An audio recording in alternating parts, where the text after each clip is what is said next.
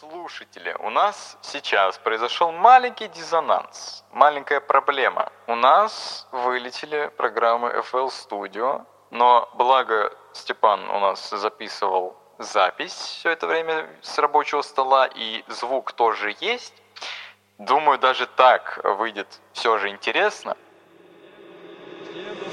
Всем доброго времени суток, на потоке ветра шуршащий пакетик, и это второй подкаст истории жизни как фото на мониторе, и сегодняшний наш гость это Степан Сейн. Всем привет. И сегодня мы собираемся обсудить такие разные темы, как хобби, музыка, YouTube, приоритеты в жизни и все в этом роде, потому что Сейн как-никак был моим одноклассником прям с первого класса. Мы с ним учились и делали даже тогда, уже в раннем возрасте, разные видео на YouTube, по Майнкрафту даже, да, и это все так часа много собиралось, столько контента, что поделиться об этом как бы нужно сто процентов. И интересно услышать, что об этом всем считает Степан Сейн сам, и как у него все это происходило от его лица, потому что я-то все знаю, я расскажу. И также еще интересно, как это было все для Степана. Все-таки я хочу сказать, что Степан достаточно очень харизматичный и перспективный парень, потому что он даже в раннем возрасте, у него мозг э, придумал такие разные идеи и столько интересного контента, что это смотреть даже тогда было очень интересно. И все-таки мне очень интересно, Степа, как ты это вот так вот все придумал в то время, и почему именно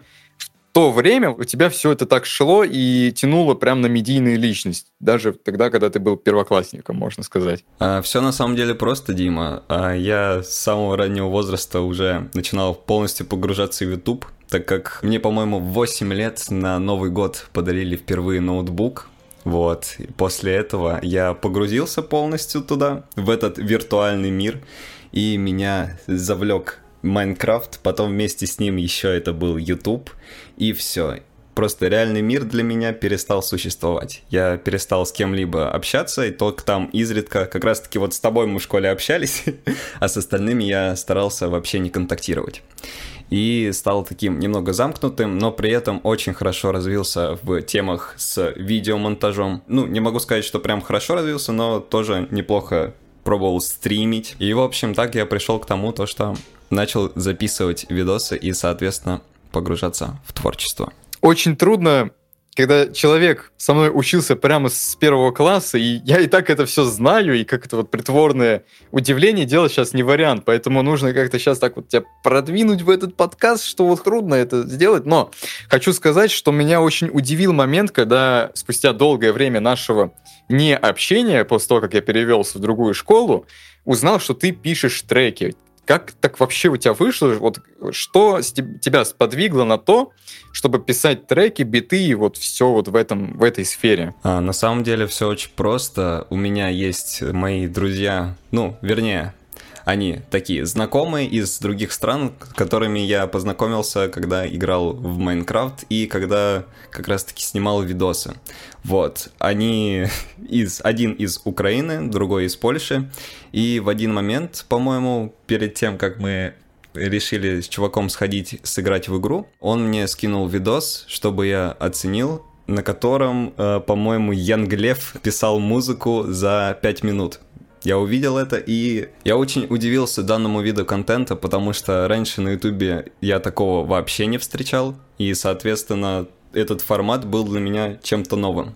Я начал его активно смотреть и параллельно с этим учиться, так как автор, который записывал эти видосы, он рассказывал в них подробно, как писать биты, как потом записывать голос.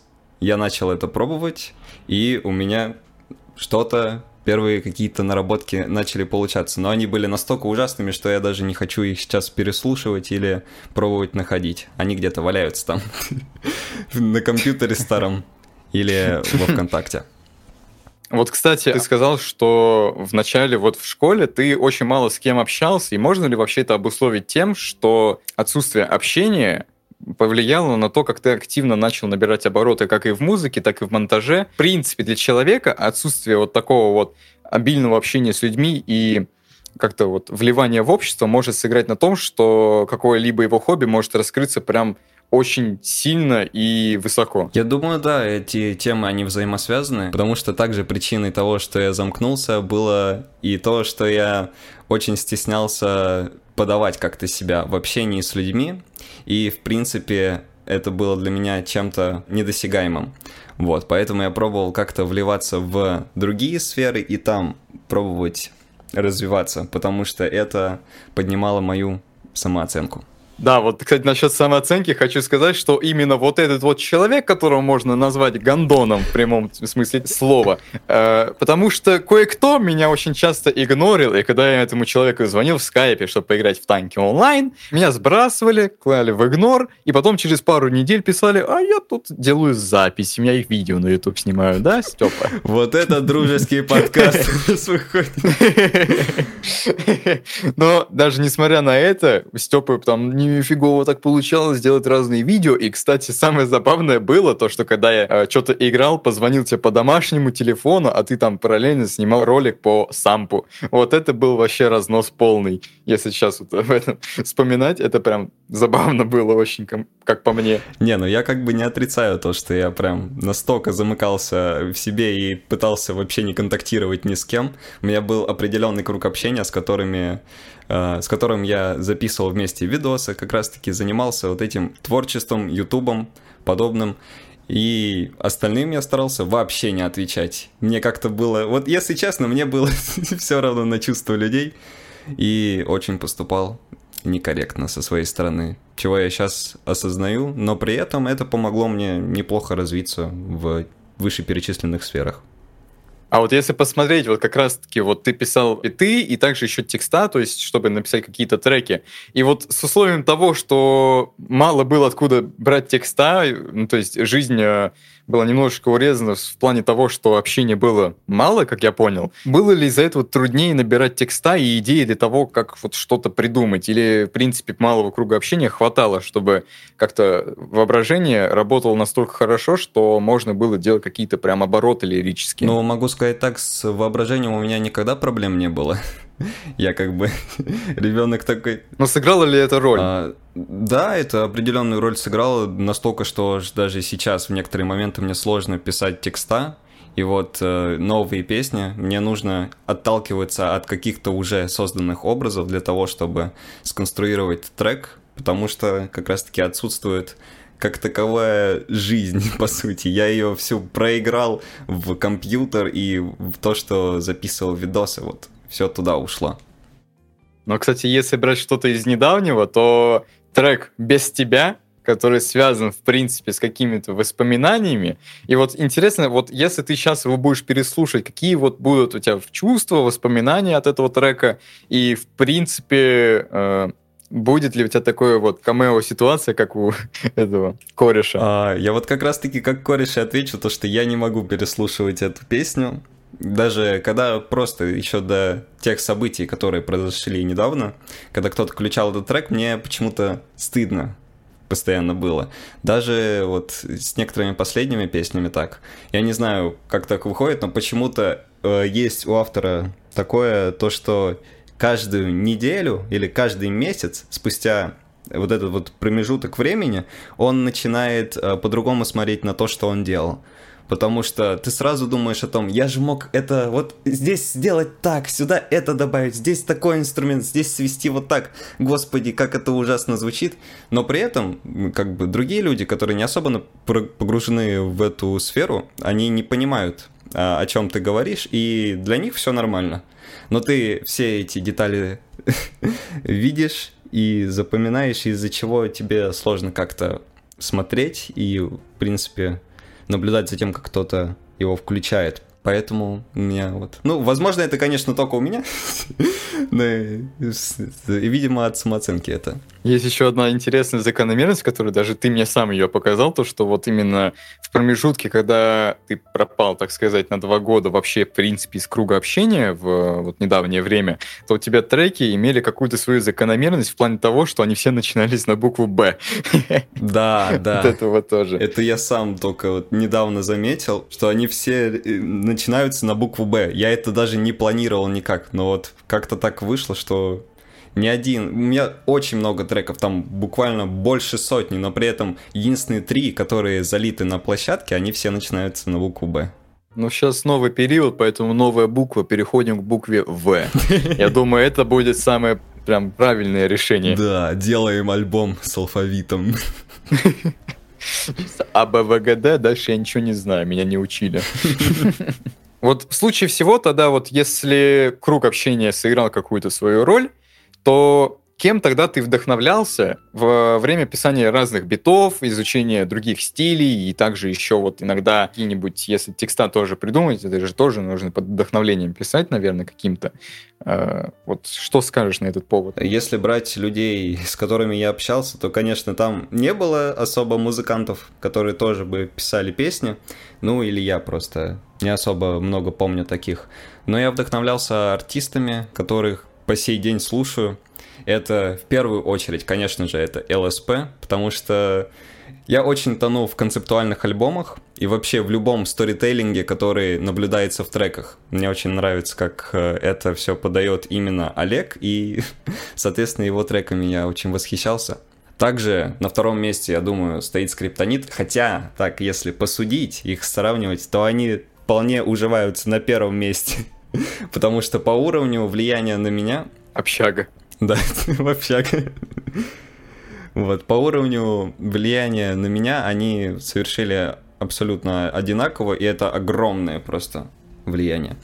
Про скриптонита на самом деле, да, можно много говорить, но скажу только о том, то, что этот человек, у него невероятно э, офигительная и очень интересная история как он сам создавал свои треки, как он продвигался. Если брать какую-либо из его песен, то там можно найти такие моменты, которые могут удивить даже самого обычного слушателя, не шарящего за звук. И, например, как тот трек, который был э, написан из звуков из тюрьмы. Там просто скриптонит нашел в Инстаграме видео, какой-то рэпер пересылал ему, где в тюрьме американской заключенные начали записывать трек, по-моему, там в туалете, и каждый воспроизводит э, определенный звук, и Скриптонит услышал это, ему очень понравилось, он решил это засэмплировать и сделал из этого песню. Таких примеров еще вагон. Там я могу говорить о нем очень много, но скажу буквально несколько слов, то, что это очень талантливый исполнитель, у которого за бэкграундом много сделанных классных Ну, треков. конечно, за пару слов тебе не удалось это передать, но все же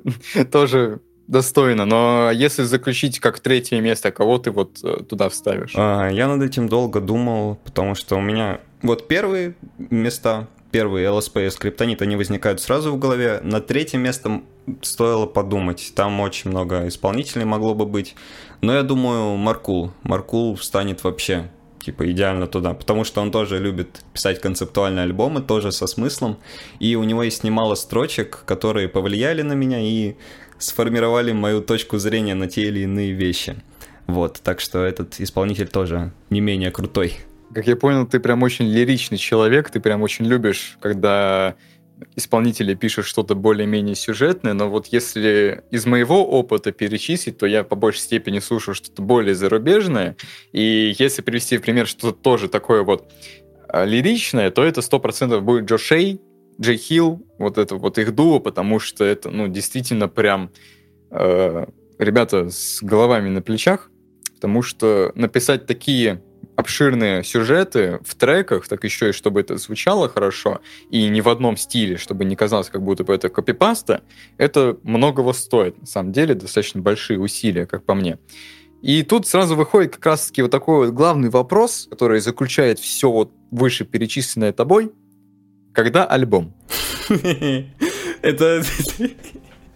Это тоже вот тот самый вопрос, который ты сюрпризом, да? Да. Ох, а мне сейчас эмоции надо будет отыграть, да?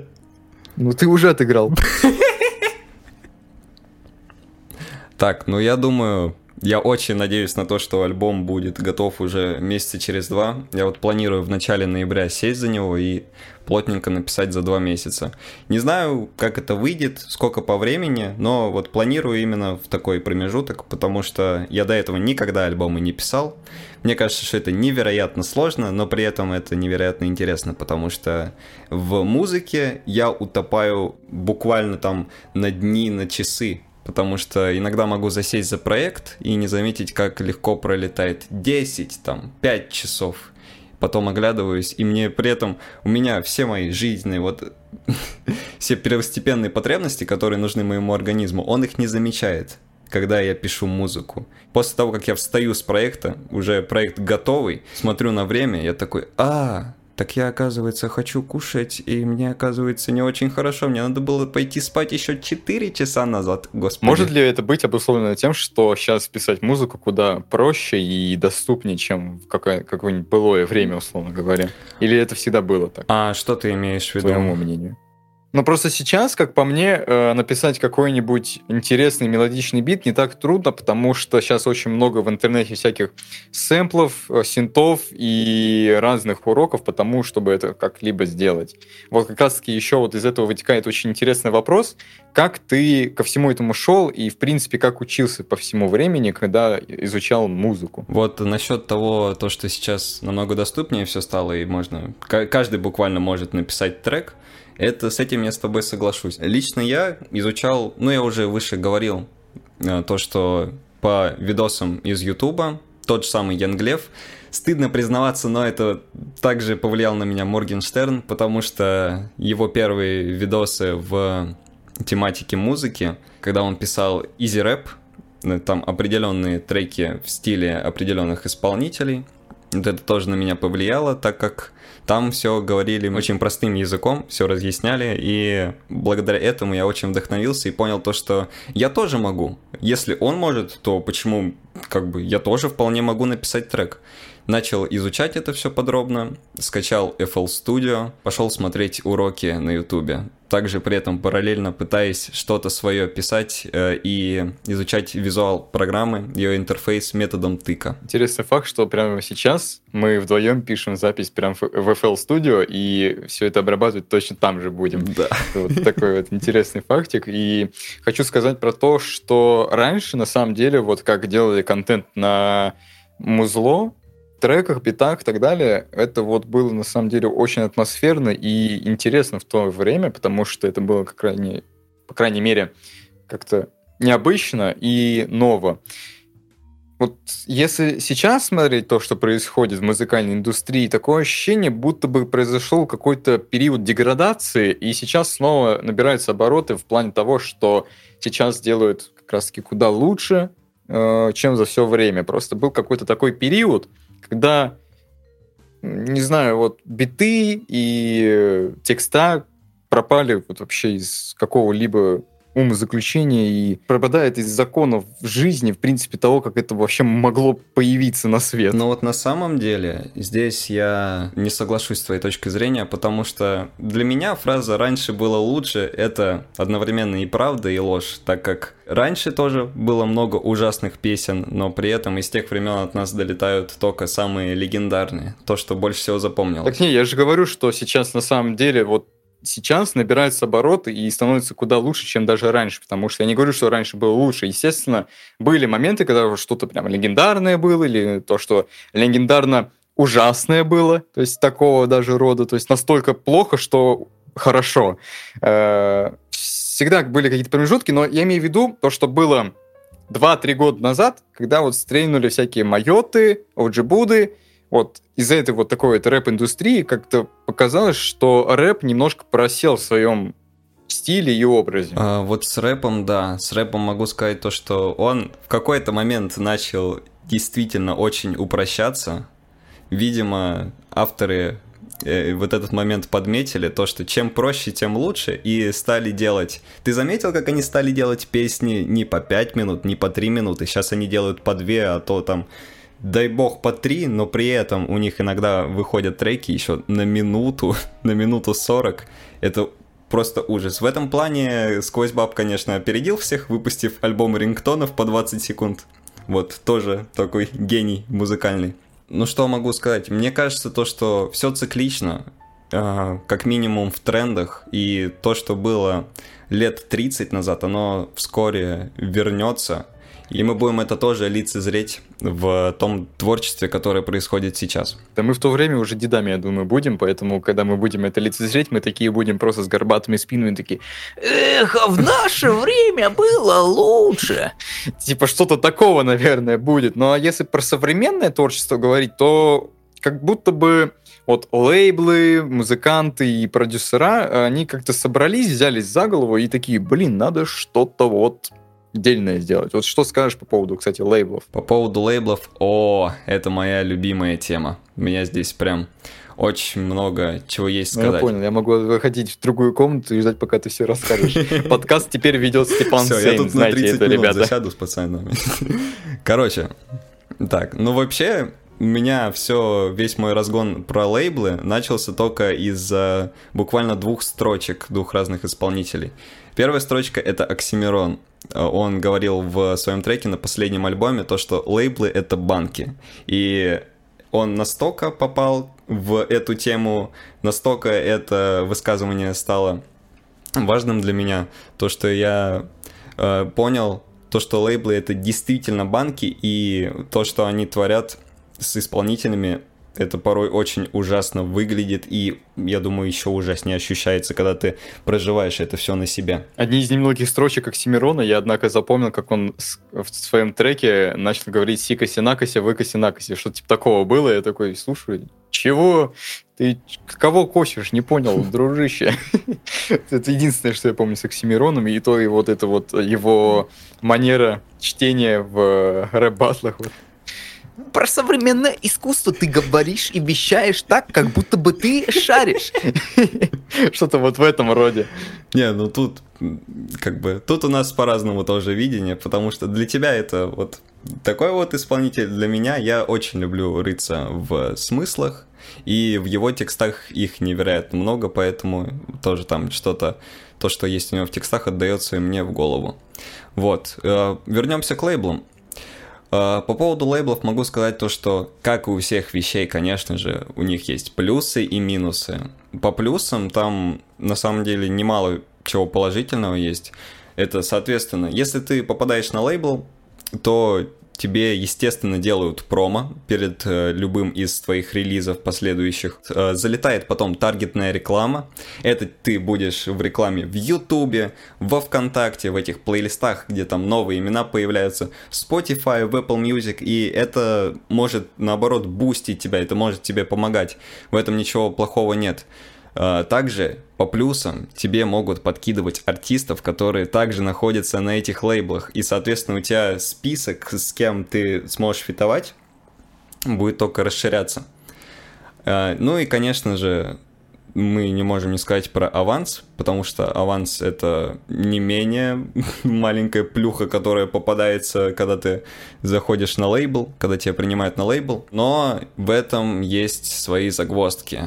Сейчас мы перейдем как раз-таки к минусам. Первое — это то, что у тебя появляется контракт на долгое время. И очень важно перед тем, как ты его подписываешь, смотреть в то, что ты подписываешь. Многие контракты не читают, из-за этого у нас очень много ситуаций происходит. Мы знаем дофигища примеров, когда там исполнители очень страдают от их э, лейблов. У них забирают именно это вот как было с Селваном.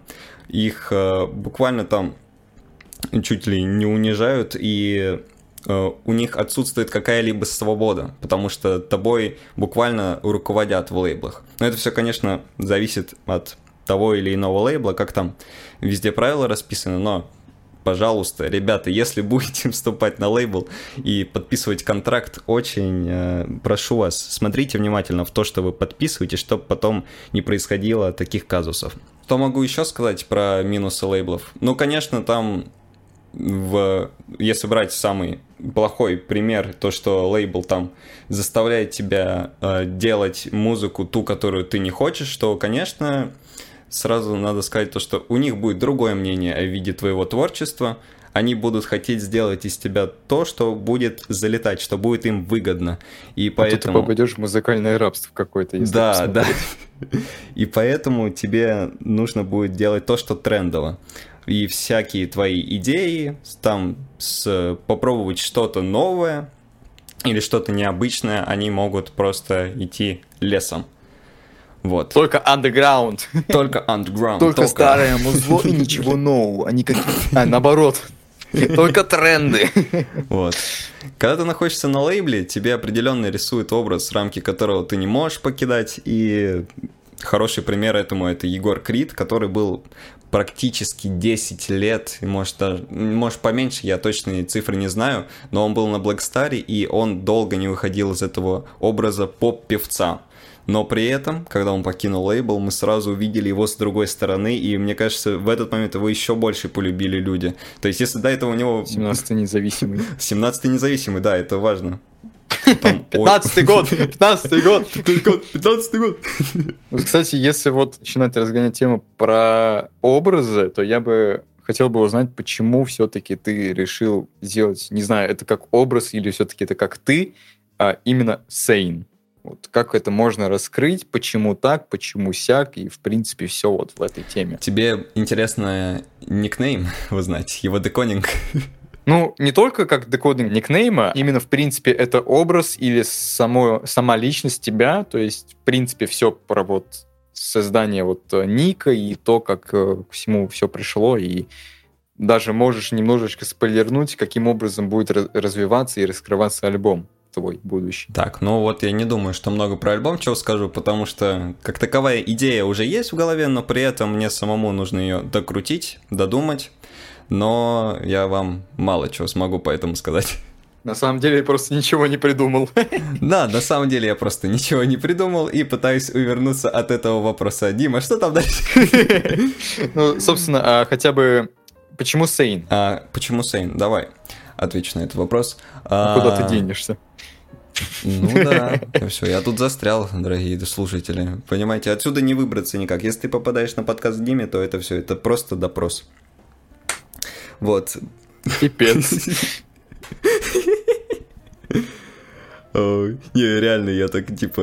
Мне кажется, я так перед сессией волноваться не буду, как перед твоим подкастом. Дружеский подкаст, вот это вайп, конечно, у нас Да, передается сильно. Дружим мы почти 11 лет. И тут допрос публичный. Нормально, нормально. Не, все нормально.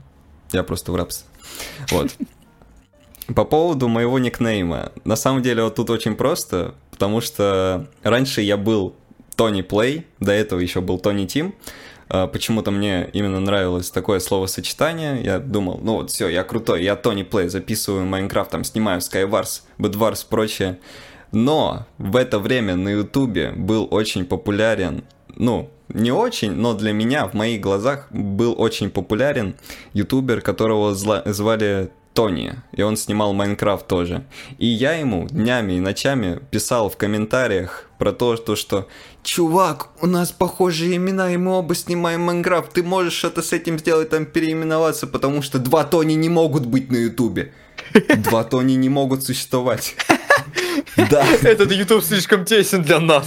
Мне даже в какой-то момент лайкали мои комментарии. Я помню, там лайков 10 собралось. Я, видимо, настолько слезоточил, и там настолько лирично это было все написано, что меня решили помочь мне, типа, залайкать, чтобы Тони это увидел, но Тони мне не ответил. Вот Из- она, легенда нашего русского майнкрафтерского ютуба. Это Тони. Это Тони. Как раз таки, если вот про Тони, вот что было первым, Тони Тим или Тони Плей? Тони Тим. Определенно был первым Тони Тим. А, Просто но Тони и- Тим может прозвучать как раз таки как лейбл. Да, Создание кстати. просто Тони команда, типа вот это вот, как сейчас у того же Димы Масленникова, как у него там? э, Лига. Лига, да. Или там Хазиева, вот это все в этой теме. Какие есть вообще, кстати, популярные лейблы в музыке? Я вот, однако, вот под это пропустил вообще. Что-нибудь знаешь? А, Я немного, на самом деле, знаю популярных лейблов, а, но определенно... Ну, Big Star? Big Star? Ой, Big Star, Black Star. Black Star, не, Black Star это точно, Газголдер, но это единственные, которые запомнились. Еще есть Atlantic Records. А, Это, по-моему, лейбл, на котором состоял раньше Моргенштерн, Слава Мерлоу и там другие друзья Слава Мерлоу. Э, И это, по-моему, зарубежный рэпер, который... Ой, рэпер. Это, по-моему, зарубежный лейбл, который недавно только пришел в Россию, но ему пришлось из России недавно вот тоже выйти с нами не сотрудничать. Но какое-то время это был прям очень крупный лейбл, который давал тебе и промо, и вся там всякую рекламу, ну, можно было, можно было видеть потому, как Моргенштерн, он везде раскручивался, можно было понять то, что там невероятно огромное количество денег вложено в рекламу. Еще, что я знаю по лейблам, определенно у чуваков OG Буды, Soda Love и там подобных есть свой лейбл, я не помню его название, что-то, по-моему, там Melon Music называется, как-то так. Но у них тоже, это скорее Э, действует как творческое объединение. Это вот тоже важно разделять то, что есть лейбл и есть творческое объединение. Творческое объединение это зачастую просто пацаны, которые э, все, кто состоит в творческом объединении, они занимаются тем, что пишет музыку, либо там присутствует, ну, максимум один, э, два менеджеров и все остальные музыканты. Такой небольшой завод по производству музыки, в котором как ни странно, действует конвейер. Тебе приходится выпускать треки в определенное время, в, определенном стиле, но мы об этом уже сказали.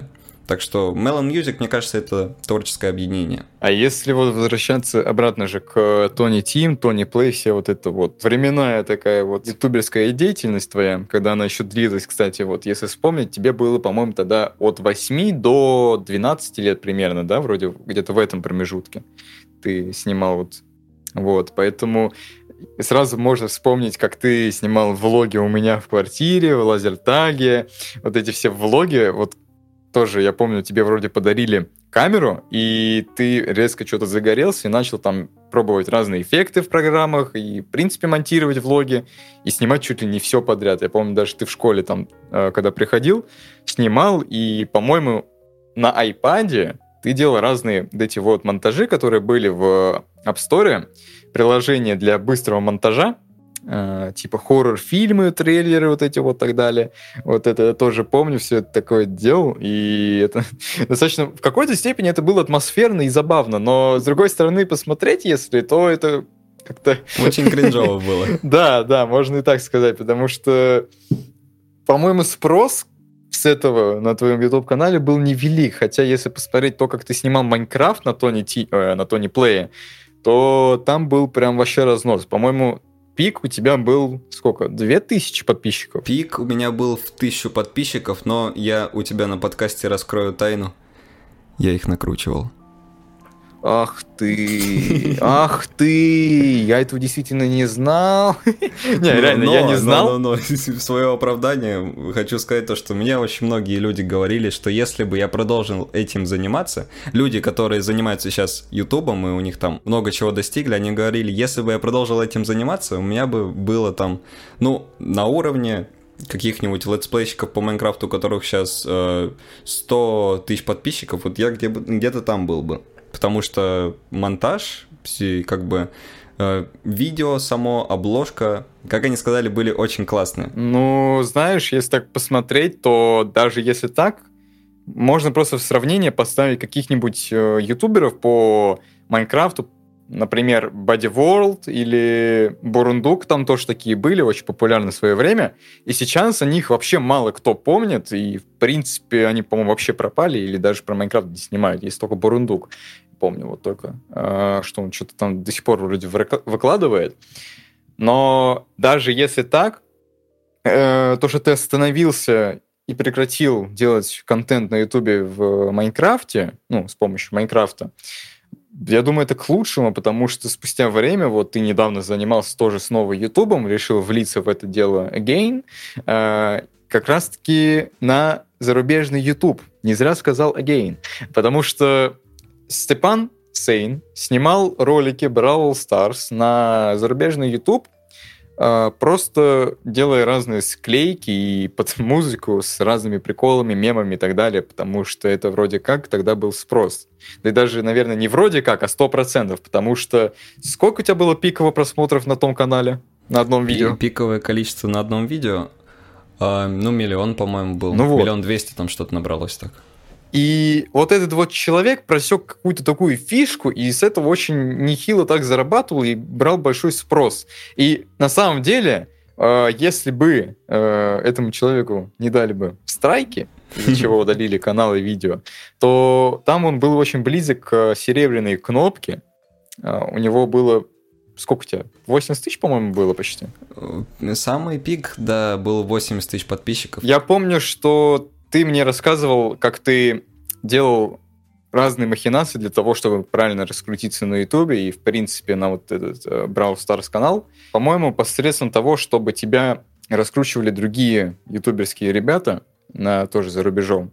Расскажи вообще, как все это было прям с самого начала, почему именно Brawl Stars, почему так, почему э, именно таким образом. Так, ну почему Brawl Stars? Э, начну издалека. Я начал заниматься этим в августе 2021 года, и все случилось потому, что мне написал мой как раз-таки друг, с которым я раньше снимал Майнкрафт. Этот друг живет в Украине, и он мне написал в один момент то, что «Саянчик, залетай вот сюда вот, смотри, тут вот, о, В общем, что-то было определенно от него непонятное. Я потом позвонил ему в Дискорде, чтобы узнать, что точно произошло. Он мне говорит то, что смотри, я, я записываю видео в Ютубе по Бравл Старсу, на американский YouTube, и у меня одно из моих видео стрельнуло на 20 тысяч просмотров. Он мне сказал, Степа, срочно залетай в эту нишу, начинай снимать, я тебе скажу, как все делать, как там, что мы тебя продвинем, в общем, все будет вообще супер, там можно зарабатывать тысячи долларов. Он мне буквально это сказал, и я такой, оба, у меня загорелись глаза. Когда меня подкидывают на какие-то такие темы, то я, бывает, могу очень сильно погрузиться в них. Да, вот как произошло, собственно, с этим каналом. Я начинаю там буквально через пару дней уже заливать первые свои видосы по Brawl Старсу, все там было в той тематике, то, что, по сути, игрок просто от первого лица записывал, как он открывает кейсы там и подставлял туда всякие смешные картинки, мемы, музыку и всякое прочее. Вот, я подставлял под это биты и как-то сделал свой стилек определенный, из-за чего мне приходилось каждый раз монтировать видео по 10 часов, потому что я очень люблю эффекты и очень люблю заси- засиживаться над монтажом, чтобы сделать все максимально идеально и красиво. Через какое-то время я начал выпускать видосы стабильно. Э, мне Серега помог в том, то, что он э, лил трафик э, из аудитории его на мой канал посредством конечных заставок. Конечные заставки, кто не знает, это в конце каждого вот видео на ютубе присутствуют такие вот окошки, в которых находятся видосы. И там можно вставлять не только свои видосы, самые новые, но и при этом видосы с других каналов. Э, и этим зачастую много кто торгует на всяких YouTube-биржах, но об этом чуть попозже. Мы вместе с Серегой потихоньку раскручивались, он мне переливал трафик, я, соответственно, там вместе с ним скидывался деньгами, чтобы мы купили у других более крупных ютуберов конечки. И так примерно за месяц я потратил около 5000 рублей. Это были мои единственные денежные вложения в продвижение YouTube канала. И через месяц мы с ним нашли определенную тему, которая очень была востребована на YouTube. Вот среди нашей ниши Brawl Старса начали снимать ее, и когда я поставил ролик этот в конечку к тому самому крупному ютуберу, ну, не особо крупному, там 40 тысяч подписчиков, но он давал определенный трафик, благодаря этой конечке мой ролик буквально за сутки взлетел там тысяч на 100 просмотров. Впоследствии он там начал резко переставать их набирать. Там максимальный пик, по-моему, когда мне банили канал, был в 200 тысяч. Но при этом это дало такой буст, потому что когда у тебя взлетает один ролик, соответственно, из-за твоих конечных заставок у тебя взлетают остальные ролики. И сам YouTube видит, анализирует то, что этот контент интересен, начинает его подкидывать еще больше по показам. Так я взлетел в первый месяц, и потом просто вышел, начал это все ставить на конвейер. Никто, конечно, за меня это не делал, мне приходилось самому каждый день там буквально часов по 6-7 тратить на то, чтобы заливать новые видосы. И таким образом я продержался около 8 месяцев после чего канал был забанен, но при этом посредством того, то, что я очень хорошо познал игру, буквально могу сказать там на 300%, потому что я знал каждую акцию, которая будет в будущем. Все, вот буквально весь визуал, весь функционал игры я знал, и каждого персонажа по имени. Просто как Simple, я знаю я... каждый уголок этой карты, я знаю каждую гранату и каждый звук. Что-то в этом роде. Блин, ты вот так говоришь, то, что типа мало не мало, Да. но стоит 200 тысяч просмотров, это ну нормально. Мне таких цифр вообще просто мечтать запрещено. У меня еле как даже, у меня еще даже 100 просмотров нет ни на одном ролике, просто сотки, чисто трехзначная зн- эта цифра. И я такой, блин, слушаю сейчас такой, ну, человек реально шарит, он знает толк. Можно так вот, типа, вот можно мне вот найти как-нибудь такой вот способ, чтобы просто нашелся какой-то чувачочек, который такой, пэмс, 200 тысяч прослушиваний на моем подкасте. Чисто так. Конечно, Под лейбл надо для этого нужно быть Степой. Вау, зазнался, все понятно. Нет, нет, ну шучу. Ну, нет, там надо действительно кого-нибудь найти, с кем-то закорешиться. У нас же все по связям делается. Ну да, Россия, Да. так и живем. Ну, Только у тебя немножко украинские связи на тот момент были. Ну да, но это все из Тоже детства, нормально. все по дружбе. Это все international, все нормально. Yeah, yeah, of course. Сколько ты зарабатывал? Так, а тебе интересно, сколько я заработал за весь период? Ну, ты это знаешь, но для наших слушателей, что ты хочешь именно выяснить? Весь, как бы, объем заработка, который произошел за все время, или самый пик в месяц? Я хочу узнать, сколько ты зарабатывал. Хорошо. А, В месяц а, заработок варьировался от... Мог там быть буквально 750 долларов до 3000. Понимаете, ребята, вот вам вот этот дота рэп, фонг не нужен. Делайте ролики по детским играм. Кайф тема. Да, да. Самое главное, делайте ролики для американского ютуба. Потому что на русском так никогда не будут платить. Когда заработал свой первый миллион рублей? Первый миллион заработал в 17 лет, получается. Посредством. Чувак! Просто чувак. Ну, вот на самом деле это прям достойно уважения, то, что в 17 лет уже первый миллион заработать и даже вот так сильно развиться, хоть и на детском ютубе, условно говоря, но это достаточно тоже не малых, э, Ус- усилий стоит? да, то есть как бы из-за этого на самом деле прям вот уважение, так вот, уважение. Я думаю, многие ребята тоже там зададутся разными вопросами в, после прослушивания, там в комментах тоже могут что-нибудь отписать, задать и так далее. И наоборот, когда люди задают вопросы, это интереснее, потому что в дальнейших подкастах это будет все тоже обсуждаться, и интересно будет потом вот тоже высказать и свое мнение на любой вопрос, повод и так далее, потому что э, таким образом разбавляются подкасты, и хочу вот еще сказать, что в принципе взаимодействие аудитории с э, автором видео, музыки и так далее, и так далее, и так далее, это многого стоит, и мне еще интересно Спасибо, сейчас стало, Спасибо. как ты вообще, в принципе, взаимодействовал с аудиторией и взаимодействовал ли, когда вел как и русский YouTube, как и э, этот зарубежный? Был ли какой-то коннект с Вот это, э, кстати, зрителями? очень интересная штука. Я буквально... Ну, не- у меня об этом никто не спрашивал, но при этом это было пунктиком каким-то у меня в голове. Так, э, когда я был, ну, снимал на русский YouTube, там было пик, ну, ты сам знаешь, 200 подписчиков, я, по-моему, мало кому отвечал в комментариях, и даже тогда функции не было поставить лайк на комментарий от автора. Поэтому я просто их читал, ставил лайки, никто не видел то, что это именно от меня лайк стоит, и меня просто подпитывало то, что это комментарий.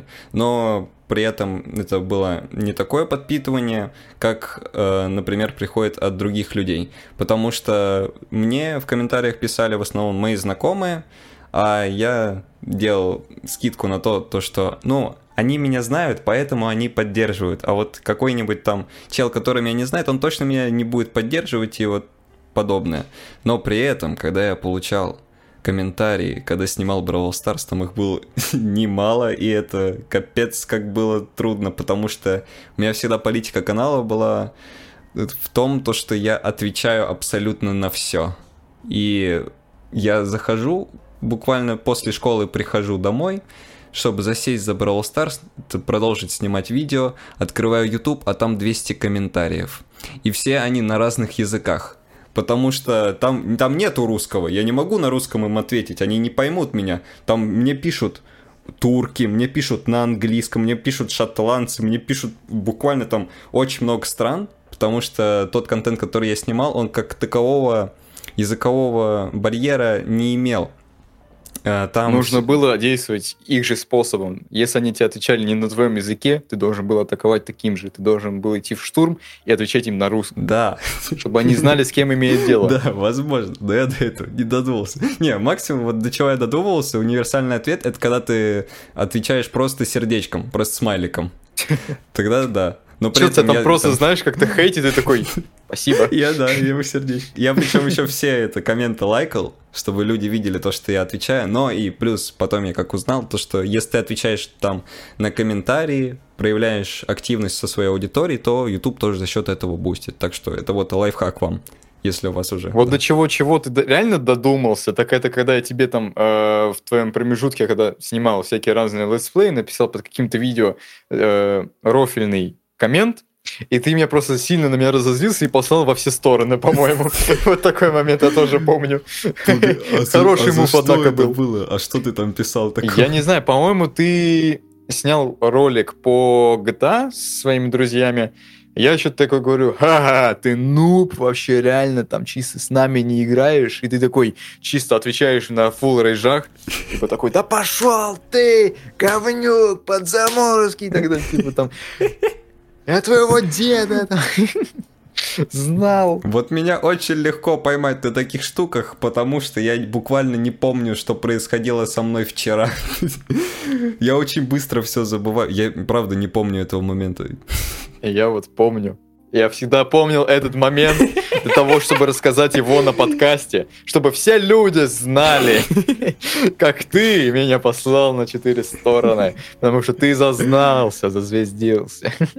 А вообще, вот, по-моему, был ли у тебя вот такой момент, что ты вот действительно прям зазвездился и такой думаешь, типа, ну все, я медийный гигант. Если честно, мне кажется, что у меня прям такого, такового момента не было, но из-за того, что в какой-то момент у меня была стабильность в доходе и в просмотрах, я правда расслабился слишком э, и думал о том, то, что ну все, так будет всю жизнь. Типа, Brawl Stars, кому это на всю жизнь моя профессия, я все время буду снимать Brawl Stars, зарабатывать там по 100 тысяч в месяц, и все будет классно.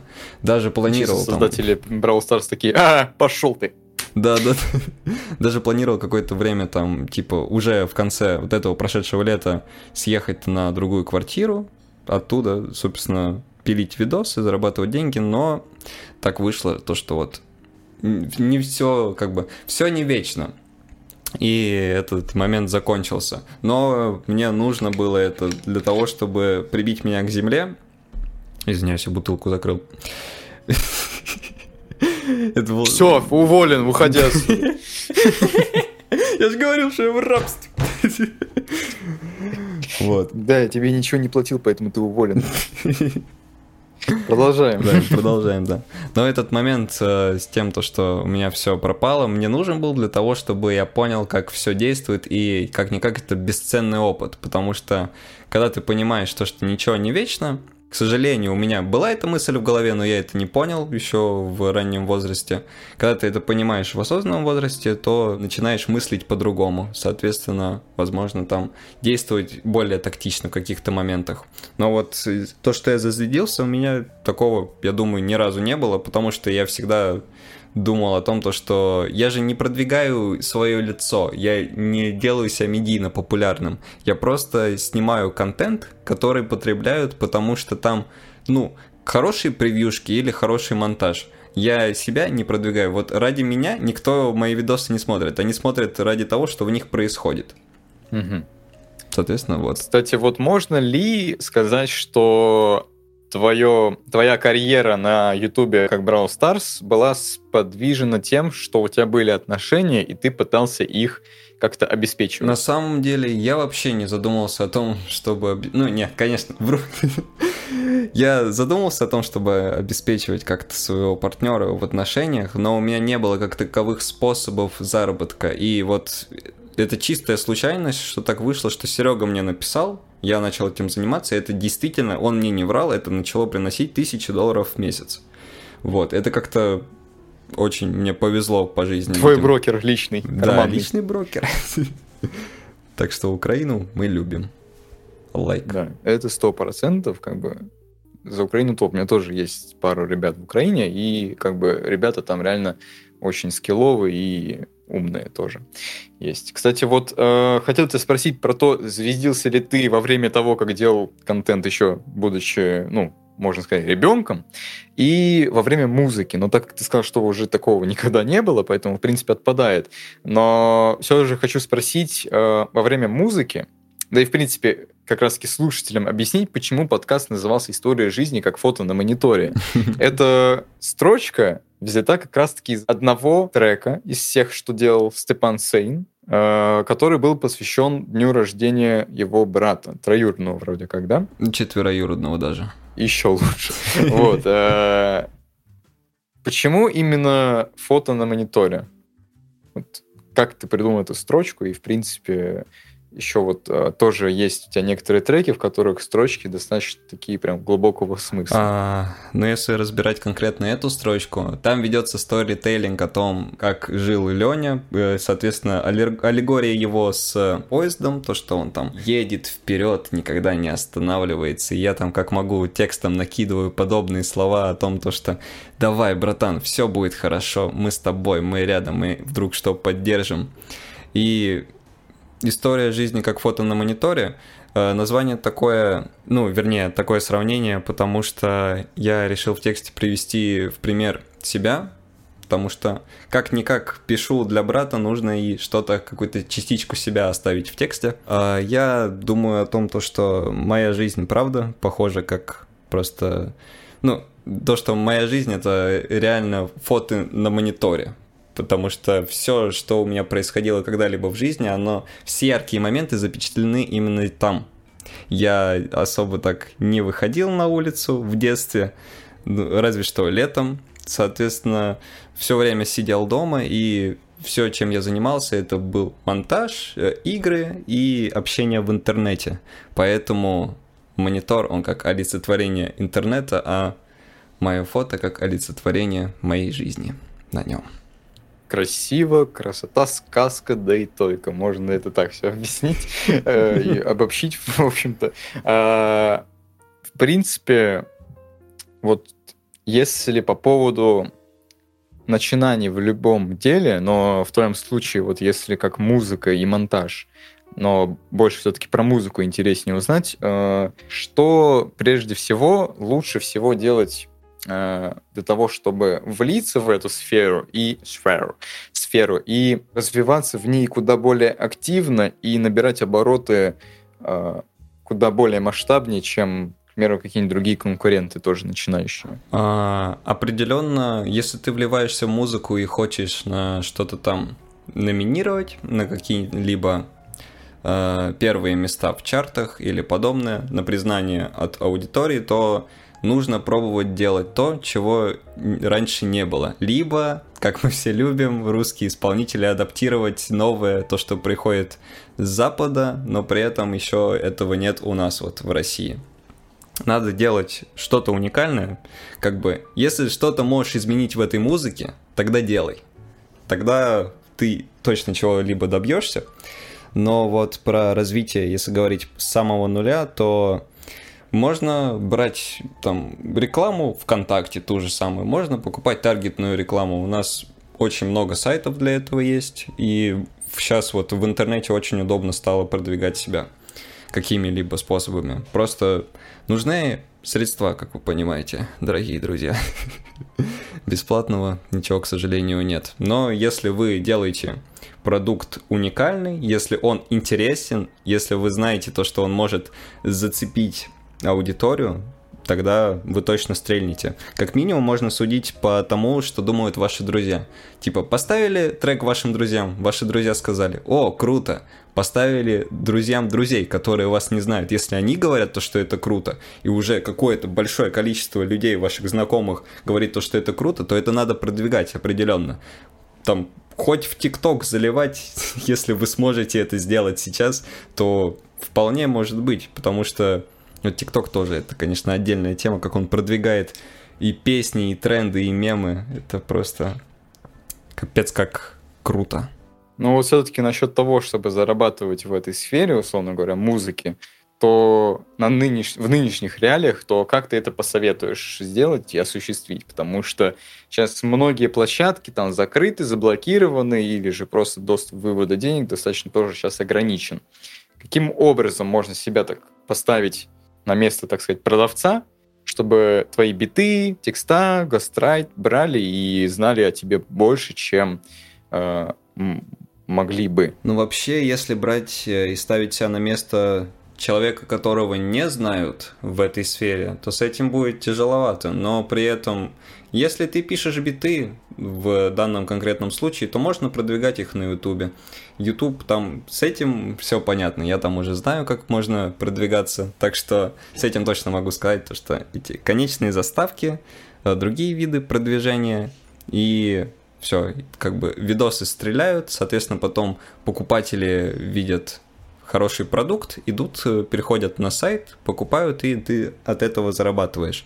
Но при этом, если рассматривать с той точки зрения то, что ты уже популярный состоявшийся исполнитель, то я там думаю, все легко, потому что ты можешь зарабатывать это как с концертов, так и с э, платных фитов, так и с рекламных треков, например, там как было. Это Дула у Моргенштерна, либо Космобой у Егора Кстати, Крида. вот про фиты, если сказать, как мы недавно узнали, то, что Sex Nine пыта... э, хочет сделать фит с Джиганом, я думаю, это нереальный э, бизнес-ход коммерческий, Да. потому что это реально будет очень бомбически услышать, как Sex Nine фитует с Джиганом. Знаешь, мне кажется, это не столько даже такой бизнес-ход, сколько просто... Ну, ты понимаешь, какой Джиган сам по себе, как этот, как он действует. Да, это, да, мне да. кажется, это в жизни так и выглядело. Он подошел такой, о, это можешь вид с тобой сделать просто? Так И он такой, знаешь, просто, знаешь, из ванны отвечает такой, э, да, конечно, Да. мы». такого Ну, рода. с X9 просто сейчас творится то же самое, что и с Лил Пампом в какой-то промежуток времени, когда его больше любили у нас и считали более культовым у нас в России, чем на родине. Потому что там Лил Памп, он агитировал за Трампа, его за это очень сильно начали всем, чем только можно покрывать в интернете, и у него лояльность упала у, ауди- у аудитории, но при этом у нас он до сих пор считается каким-то таким классным исполнителем, культовым, который записал Gucci Gang, Gucci Gang, Gucci Gang, Gucci Gang. Вот, и с X9 сейчас то же самое, потому что это человек с другой стороны, который записал много классных песен. У него могут быть сами по себе сейчас дела идти плохо, поэтому он, возможно, приехал в Россию. Поэтому он того, усугубил чтобы себе тут- ситуацию, приехав в Россию. Да, Лил Памп, кстати говоря, э, очень часто я слышал о том, что он часто употреблял слово N-word, world, word, и из-за этого его тоже очень часто хейтили, потому что сам он таковым не является. И в рэп-индустрии э, употреблять такие слова э, крайне запрещено, если ты сам таким не являешься. Я думаю, ну, люди поняли, о чем я говорю. А в случае с X9 его просто прозвали крысой за счет того, что его тюремные дела и так далее как бы, ну, были выставлены на публику за его счет, потому что он просто решил спасти свою жопу. И в итоге весь свой генг, он так сказать, э, подставил. Что даже Dogg его, кстати, критиковал. По-моему, его назвали крысой из-за того, что он просто не был трушным. Из-за того, что когда его схватили за жопу в его делах этих всех незаконных, то он свою команду сдал, и все. И после этого все на нем крест поставили, потому что чувак поступил реально не трушно. Как бы мог сделать наоборот, как бы и все было бы вполне хорошо. Вот. Ну вот про слово, про N-word, про вот это я, кстати, не знал. То, что его за это тоже осуждали. Это интересно. Вот такое, да, вот чисто лирическое отступление. Э, Интересные факты и их бесполезность в данном моменте. Вот, э, кстати, вот часто у тебя проходила такая проблема в свое время, что иногда неправильно распределялось время хобби, увлечений, дел, школы там на тот момент и общения с людьми, что периодически ты иногда прям реально сильно пропадал. И вот интересно, как от твоего лица это сыграло вообще какую-либо роль в том, что у тебя было отсутствие какого-то поставления времени в своих делах. Я думаю, это правда сейчас сыграло очень ключевую роль, как минимум в приоритетах, которые сейчас у меня в жизни находятся. Я на первое место всегда ставил себя и свое творчество. После этого у меня шли близкие люди, и потом уже все остальное. Поэтому зачастую я пропадал очень долгий промежуток времени из-за того, что засиживался в своих делах, в творчестве, в создании видосов, музыке. И из-за этого у меня были какие-то непонятки с людьми, с которыми я общался. Если честно, ощущалось это не очень хорошо, потому что пробовать решить несколько проблем, когда у тебя еще там жизнь наслаивает определенные траблы, это не очень хорошо, это не очень просто, и это по башке определенно дает. Как я уже сказал, мне это тоже нужно было как бесценный опыт для того, чтобы сейчас свои приоритеты. А вообще сыграло ли какое-то психологическое влияние негативное на все это вот, э, происшествие э, и то, что происходило в те времена, в плане того, что изменилось какое-то мировоззрение или же мысли о чем-либо, потому что как по мне, когда вот такое мог, может происходить, когда наслаиваются еще проблемы, тем более, это могло во что-то вылиться. И произошло ли у тебя так?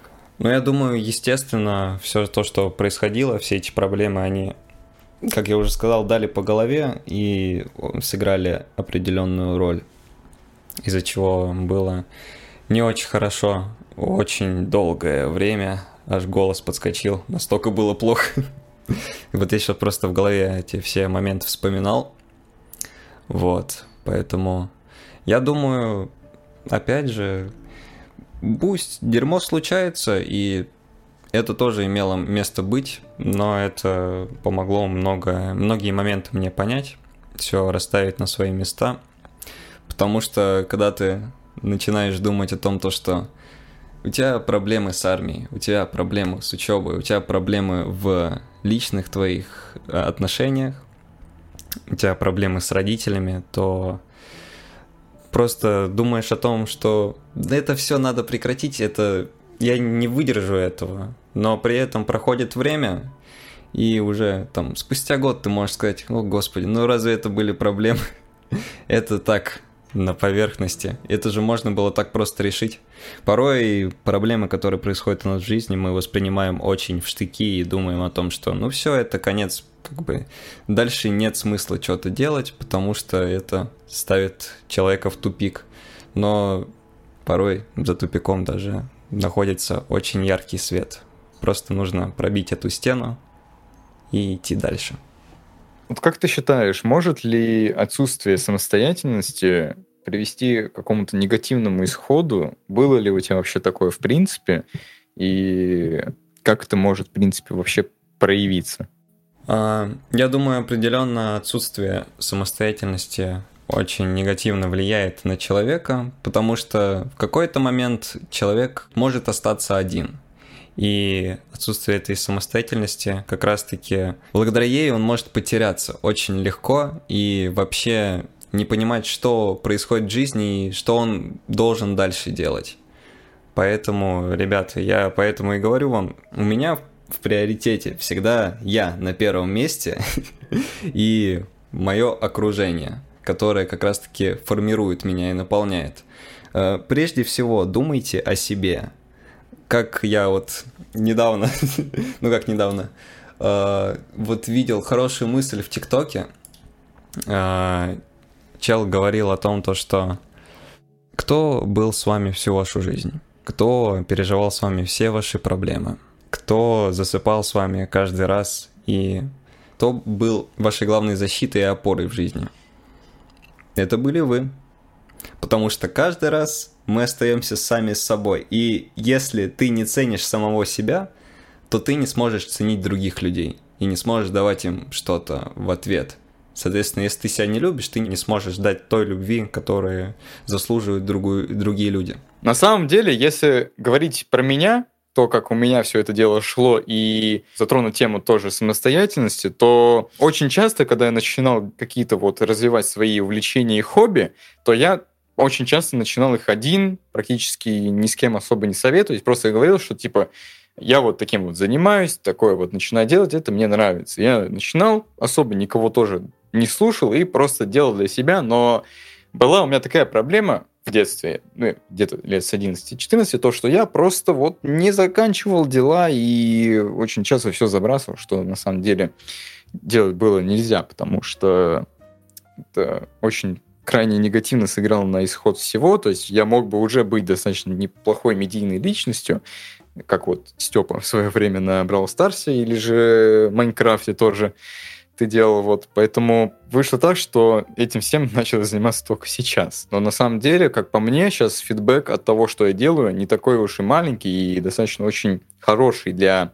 начинающего меня, так сказать, в этой сфере, как э, дикции, так и просто монтажей. И хочу сказать, что так или иначе это какой-либо опыт, и с приоритетами у меня, в принципе, все всегда было нормально, потому что я успевал и поиграть, и погулять, и что-то поделать. Но сейчас, в последнее время, я хочу прям очень сильно влиться в дело медийности, потому что, ну, как минимум, я сейчас скоро уезжаю в больницу. Те, кто были подписаны на мой телеграм-канал, они это видели, знали то, что я скоро уезжаю, но как бы переживать не стоит. Подкасты будут выходить каждые выходные, и даже в моменте, когда я уеду, они будут вкладываться, потому что я, скорее всего, заготовлю. Вот, у меня уже есть как бы планы, люди, которых можно, с которыми можно провести подкаст.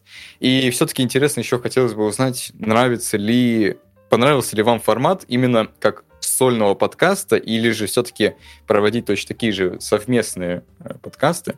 Потому что так или иначе, когда я с кем-то провожу подкаст, происходит так, что я как будто бы веду интервью, как бы Дудя, можно так сказать, и очень мало чего себе раскрываю и говорю, но в том числе появляются интересные темы, которые можно обсудить, спросить, и их человек тоже рассказывает. С обеих сторон и то, и то, в принципе, интересно, но хотелось бы узнать, что лично вам интереснее всего слушать. Можно, конечно, и выкладывать сразу оба варианта, что там моментами иногда я буду один, либо же найти э, ну, способ таким образом, что будет постоянный соведущий мой, с которым мы будем э, шутить, вести разные темы и все в этом роде. Поэтому в любом случае, скорее всего, даже до такого тоже дойдешь, что я с кем-то просто буду обсуждать какие-либо новые темы, как э, обычный диалог, не то, что вот сейчас. Просто сейчас, на данный момент, у меня проходит э, тестирование разных видов контента и как их преподносить, потому что с каждым разом у меня все там лучше, хуже, каждому по-своему, и даже в подкастах тоже сейчас пока что ищу свой способ преподнесения какой-либо информации, да и в принципе образ вещания, потому что подкаст с человеком как интервью тоже в какой-то степени интересно, потому что с этого тоже есть интерес, достаточно немалый спрос, но как бы и самому мне хочется тоже себя раскрыть. Как будто бы он просто подкаст теряет рамки подкаста. Он просто становится интервью. Подкаст, он же подразумевает то, что вы просто разговариваете, просто разгоняете всякие темы, и в процессе человек раскрывается не как э, персонаж определенный, который рассказывает о себе по факты, как из Википедии, а как личность, который показывает... Как будто бы нам, знаешь, нужно просто сидеть в Дискорде, как сейчас, конечно, на данный момент тоже, но и просто начать говорить и в рандомный момент начать запись, и это выложить на YouTube. Как будто бы вот именно таким образом нужно снимать подкасты. Просто еще сама трудность заключается у нас в том, что мы друг друга особо не видим, и мы находимся по разные стороны в принципе, точки Москвы, где мы сейчас находимся, с другими людьми вообще там, может быть, разные города или вообще даже страны. В этом еще есть, заключается проблема, как по мне. Мне кажется, да, все же физический контакт, он необходим, потому что если вы будете вдвоем записывать, даже пускай там даже без камеры, но просто вы будете находиться рядом, то это будет намного искреннее, чем если вы будете сидеть порознь в разных домах, у всех как бы разная обстановка, разная атмосфера, а там можно будет создать определенную, в которой человек будет раскрываться, как и ведущий, как и тот, кто пришел гостем на подкаст. Ну тут да, есть такой момент, то когда тебя что-то спрашивал, ты как будто бы не мне отвечаешь, а отвечаешь слушателям, и так знаешь, как будто бы прям очень официально. На самом деле тебе нужно было как-то больше расслабиться. И самое будет сейчас забавное, если вот мы чисто вот так вот расслабляемся под конец подкаста, и самая вишенка, такое самое интересное будет как раз-таки вот, здесь. Потому что Вот мы сейчас и разговорились, и расслабились, и уже стало чуть-чуть попроще все это дело вести. Но я думаю, это в любом случае простительно, так как это все-таки как-никак второй подкаст, и все это идет с опытом, ставится голос, ставится речь, и э, понятие того, как это все должно вестись. Потому что, в принципе, даже так э, подкасты, как достаточно новая сфера э, контента тоже развита не самым прям пиковым образом, потому что там можно много разного чего еще придумывать и вкладывать свою изюминку, поэтому там уже как кому понравится. Как по мне, вот именно таким образом это все работает. Вот да, кстати. Дорогие друзья. Ой, извините, я опять обратился к ним как дорогие друзья. Это, не, это мы не вырезаем. Пускай знают. Э, ребят, а, действительно сейчас происходит то, что мы раскрылись только под конец подкаста. И если, опять же, выдавим 10 лайков, я оставляю комментарий под подкастом, то, что подкаст начинается с этой минуты.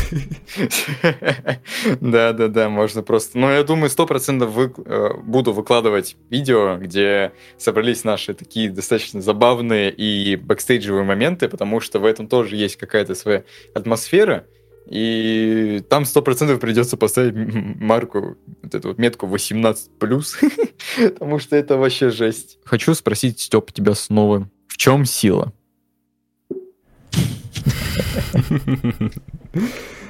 Ой, Дим, нет, Дима решил в Дудя поиграть, это капец. Да, да, да. При этом... Я просто знаю, что ты его смотришь. Да, подкаст, подкаст. Ну что, нет никакой силы. Сила — это агрессия. Вот что я могу тебе ответить. Если подвести к концу наш подкаст, то я хочу сказать, что, как по мне, он прошел достаточно интересным, хорошим. Не сказать, что прям супер успешным, но все же.